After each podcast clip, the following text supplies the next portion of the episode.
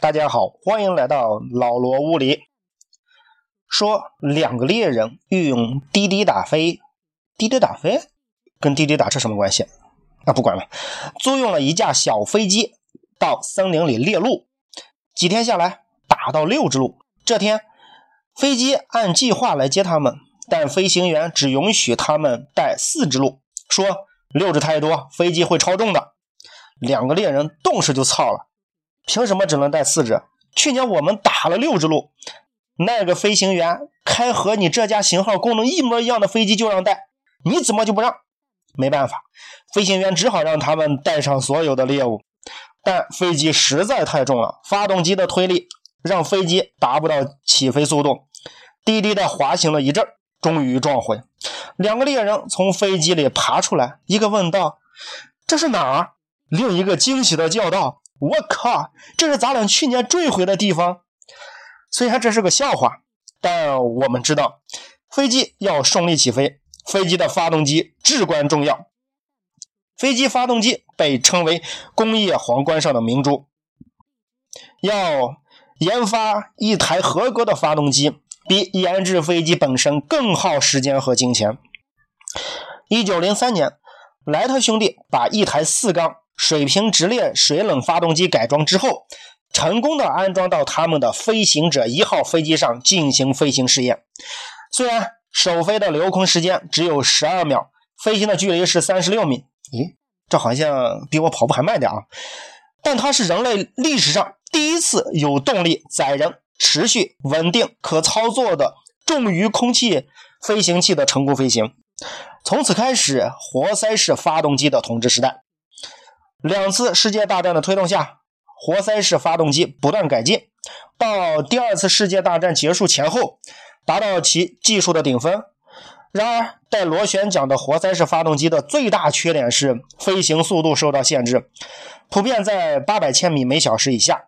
一方面是因为发动机需要功率与飞机速度的三次方成正比，随着速度越高，也就是所需要发动机的功率急剧增大。而通过增加气缸的数目来增大功率所带来的重量负荷，飞机是不能承受的。另一方面，随着飞行速度的提高，活塞式发动机的效率是急剧下降的。况且螺旋桨带来的危险更大。第二次世界大战以后，随着涡轮喷气发动机的发展，活塞式发动机逐渐走下霸主地位。喷气式发动机是一种利用作用力与反作用力直接推进的装置。其实呢，中国古代的火箭和走马灯就是喷气推进和涡轮机的原理体现。由于喷气发动机没有了限制飞行速度的螺旋桨，从而能产生很大的推力，使飞机的飞行速度得到极大的提高。飞行速度可以达到。九百千米每小时。一九五八年，美国推出的 F 幺零四战斗机最大飞行速度就达到了二点二倍的音速。涡喷发动机有一个很致命的缺点，就是油耗太高，高到如果大量装配呢，土豪都会打尿叉了。所以，涡扇发动机横空出世。涡扇发动机就是在涡喷发动机外面再套一层，前面加一级风扇。实质上呢，仍属于直接反作用式涡轮喷气发动机。涡扇发动机既能克服油耗高的缺点，又保证大推力的优点。涡扇发动机诞生于二十世纪五十年代，首先用于民用飞机，随后扩展到军用飞机。二十世纪六十年代出现涡扇化热潮，到九十年代以后呢，高度发展，取代涡喷发动机成为。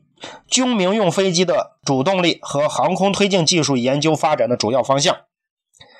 发展到第四代战斗机，要求飞机要具有过失速机动能力。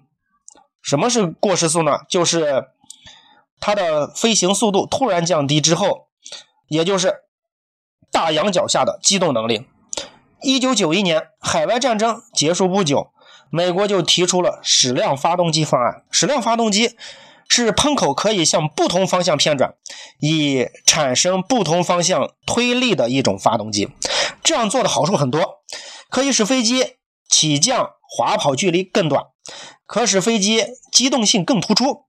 在失速的状态下，可以给飞机一个有效的控制能力。调整推力方向，可使飞机的在阻力最小的迎角下巡航，以增大航程等等。矢量推力发动机和普通喷气发动机大体是相同的，只是尾喷管可偏转。当当前呢，能生产矢量发动机的国家只有俄罗斯和美国。俄罗斯的矢量发动机尾喷口和发动机是球形链交接的，结构比较复杂，但是它能够提供三百六十度全方位的偏转。美国采用巨型喷口，上下左右各有两对偏转板，结构简单。但只能选择上下左右四个方向的偏转。我国二零一一年一月十一日进行了第四代战斗机歼二零的成功首飞。二零一六年一月十八日，歼二零的首架量产机成功首飞。然而，中国飞机的心脏病问题一直没有得到彻底的解决。中国在美国和欧盟技术封锁之下，只能依赖进口俄罗斯的飞机发动机。但是，随着中国太行涡扇发动机各种型号的问世和定型，我相信很快天空中将飞翔中国星。强健的发动机能为飞机提供充足的推力，保证飞机起飞机动。那么，推力的大小到底与飞机起飞重量有什么关系？推力的方向为什么？能减少飞机起飞距离。为什么推力大小和方向是提高飞机机动性的关键？这些问题，高中物理人教版必修一第四章牛顿运动定律将为大家做最基本的描述和讲解。如果大家喜欢老罗物理，欢迎大家收听收看老罗物理音频视频。谢谢大家。